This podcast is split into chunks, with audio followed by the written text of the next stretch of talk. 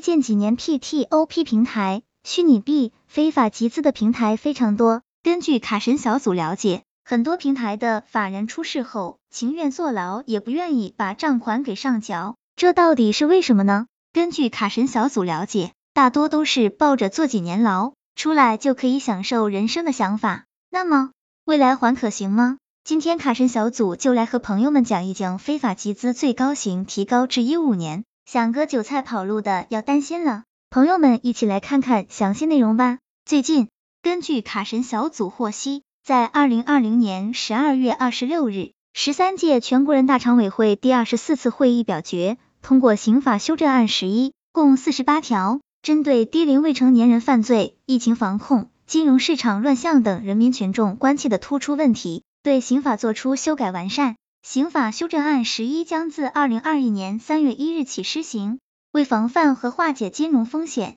修正案加大对证券犯罪的惩治力度，提高欺诈发行股票、债券罪、违规披露、不披露重要信息罪等资本市场违法犯罪的刑罚，完善非法集资犯罪规定，将非法吸收公众存款罪的法定最高刑由十年有期徒刑提高到一五年。本次修正案新增加一个条款。严厉惩处非法讨债行为，将采取暴力、软暴力等手段清收高地放贷等产生的非法债务的行为规定为犯罪。三十四，在刑法第二百九十三条后增加一条，作为第二百九十三条之一，有下列情形之一，清收高地放贷等产生的非法债务，情节严重的，处三年以下有期徒刑、拘役或者管制，并处或者单处罚金。一、使用暴力、胁迫方法的。二、限制他人人身自由或者侵入他人住宅的；三、恐吓、跟踪、骚扰他人的。